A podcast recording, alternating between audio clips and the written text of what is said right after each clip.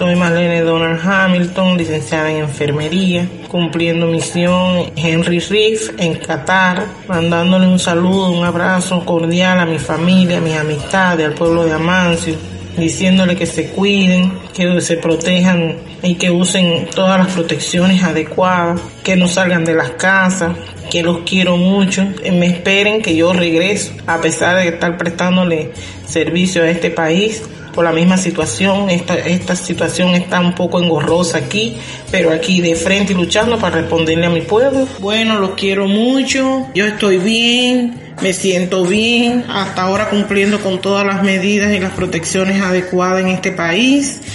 Nos vemos pronto y quédense en casa, por favor, quédense en casa y quédense en casa. Vine a darle un beso al mundo